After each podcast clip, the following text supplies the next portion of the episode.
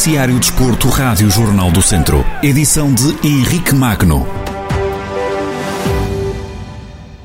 O Académico de Viseu perdeu ontem na recepção ao líder da segunda Liga Benfica B, em partida da jornada 14 do campeonato. Os vizienses foram derrotados no Municipal de Aveiro por uma bola a zero. O golo das Águias foi marcado aos 10 minutos da primeira parte por Umar Wembaló.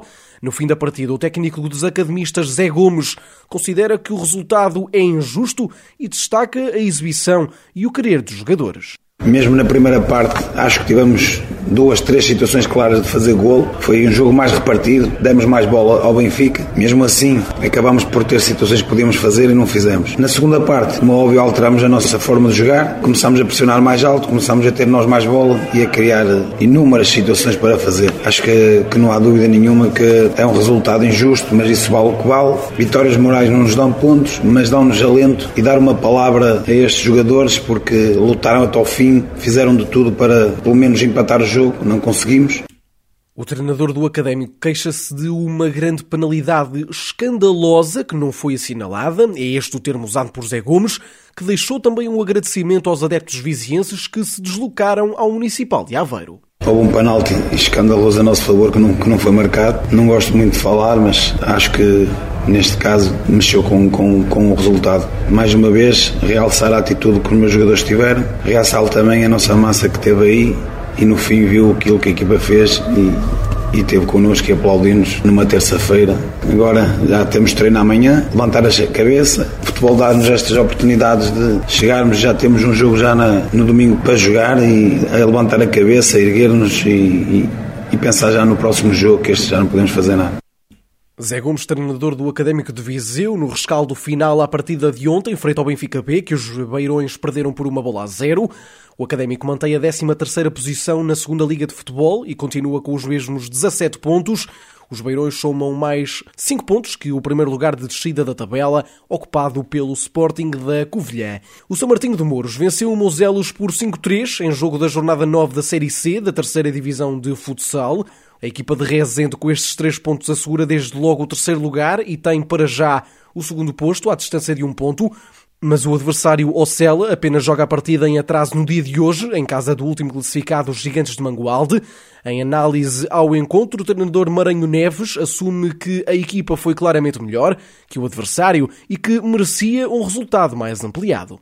Este jogo, perante uma equipa que tem dignificado o emblema que representa, nós fomos claramente melhores. Falhámos situações logo muito claras no início do jogo. Consolidámos esse resultado, ficamos, chegámos a 5-0 e depois, como tem sido uma constante, nos últimos 8 minutos a equipa adversária conseguiu marcar 3 golos, eh, que não traduz verdadeiramente aquilo que aconteceu. Acho que, que merecíamos ter tido um resultado mais dilatado.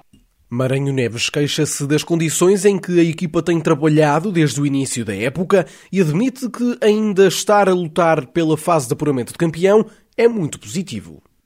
Temos trabalhado em condições que não, não é próprio de uma equipa que tem grandes objetivos que fizemos ou planeamos para esta época. Né? Começa pela pré-época que foi muito curta, plantel curto, andámos a treinar com 4, 5 e 6 jogadores. Eu fazer 200 km e fazer, treinar com 4 jogadores não vou, já o transmiti. Neste momento estamos ainda na luta por esses objetivos, que é ir à fase subida, que foi sempre aquilo que nós quisemos no início. Acaba por ser extremamente positivo e acredito que ainda é possível conseguirmos esse desiderato. O São Martinho de Mouros sonha ainda qualificar-se diretamente para a fase de apuramento do campeão, mas para isso necessita que o Ocela, segundo classificado, não vença no dia de hoje na visita aos Gigantes de Mangualde. Maranho Neves acredita que é possível tal acontecer, mas vira o foco para a vitória na última jornada, precisamente frente ao Ocela. Nós temos consciência que o ginásio Mangual não tem tido resultados favoráveis, não é? E sabemos que é difícil, o Ocela também é uma excelente equipa. Vamos acreditar que é possível, basta que haja um impacto, mas acima de tudo nós temos que pensar é no próximo jogo e ganhar o jogo. E se o conseguimos, estou convencido que vamos chegar a uma das equipas dos terceiros classificados que ficam apurados. Depois, a partir daí, temos que reestruturar tudo o que temos feito até aqui e as coisas têm que melhorar. Não podemos continuar a trabalhar nesse, nessa situação. Maranhão Neves no rescaldo à vitória sobre o Moselos por 5-3. O São Martinho de Mouros tem nesta fase 15 pontos e sonha com a possibilidade de tornar-se num dos melhores terceiros classificados e com isso poder lutar pela subida à segunda Divisão Nacional de Futsal. O Centro Desportivo foi esta semana até São Pedro do Sul conversar com Ana Seabra, a treinadora da equipa feminina de handball da Academia. A equipa está a jogar a primeira divisão de handball feminino num dia de treinos no pavilhão municipal sampedrense. A treinadora da equipa voltou a afirmar que nunca definiu um lugar a atingir na tabela classificativa e explicou o porquê. Nós sabemos que isto vai ser um campeonato em que todos os jogos vão ser difíceis.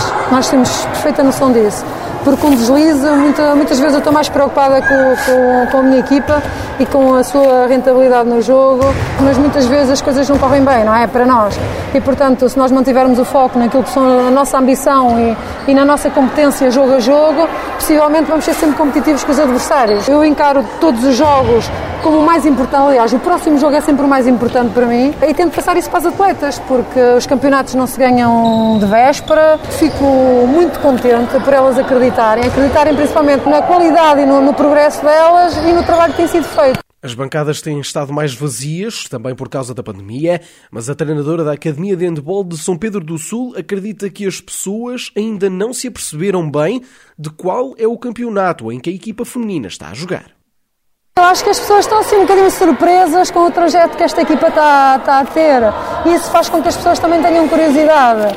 Eu acredito que, que, que, essa curiosidade leva a que mais pessoas venham ao pavilhão ver os jogos do São Pedro feminino, não só o masculino, que às vezes tem mais, mais pessoas do que o masculino, eh, do que o feminino, mas eu acredito que essa curiosidade e que hum, as prestações que a equipa está a ter, eh, que faça com que as pessoas venham, venham ver e apoiar.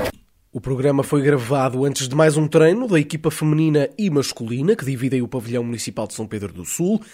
A Záfama, depois de um dia de trabalho, viagens de vários quilómetros para chegar a horas ao treino, Ana Seabra diz que nem sempre se percebe o esforço de jogadores e equipas técnicas para que tudo corra bem nas partidas. Quem está dentro do desporto acaba por perceber que existe alguma organização em termos de treino, de, de, de horários, de, de, disciplina, de alguma exigência, até rotinas que às vezes criamos antes do treino, que as atletas chegam e vão fazer o seu trabalho que individualmente é exigido ou para elas é uma necessidade, mas claro que há muito trabalho invisível que ninguém vê e essa parte ninguém pode dizer nada porque não vê, mas há muito trabalho invisível que é feito porque as pessoas só assistem aos jogos, as coisas acontecem nos jogos e, portanto, é, é, pode ser o resultado dos treinos, que deve ser e tem que ser. Ana Seabra, treinadora da equipa feminina de handball da Academia de São Pedro do Sul, é a convidada do Centro Desportivo desta semana. Ora, precisamente no handball e na Academia de São Pedro do Sul, mas na equipa masculina, a equipa de Carlos Pires qualificou-se para os 16 avos de final da Taça de Portugal. A turma de Carlos Pires, como disse há pouco, venceu no reduto do Padroense por 33-32. Em rescaldo ao encontro da segunda eliminatória da Prova Rainha, o treinador dos Champedrenses aborda um jogo muito complicado. O objetivo final foi cumprido, que era passar a eliminatória. Foi um jogo complicado, difícil desde o início. Tivemos praticamente sempre atrás do marcador, eh, desde essencialmente meio da primeira parte até os últimos 6, 7 minutos de segunda. Apesar da vitória, Carlos Pires fala de um mau momento coletivamente e da falta de tempo para recuperar a equipa após o confinamento pelo próprio contexto do jogo, temos tido um jogo no dia anterior para o campeonato, por termos vindo de uma paragem prolongada. Neste momento não estamos bem em nenhum dos aspectos daquilo que é o desporto coletivo. O próximo fim de semana será mais um fim de semana complicado. Não temos muita margem de manobra para recuperar índices, mas uh, vamos dar o nosso melhor nesse sentido. Carlos Pires, na análise ao jogo da Taça de Portugal de handball masculino, a Academia de São Pedro do Sul venceu o Padroense e qualificou-se para os 16 avos de final da Prova Rainha. No próximo fim de semana, a, turma de São Pedro do Sul joga frente ao FAF na próxima ronda da Taça de Portugal.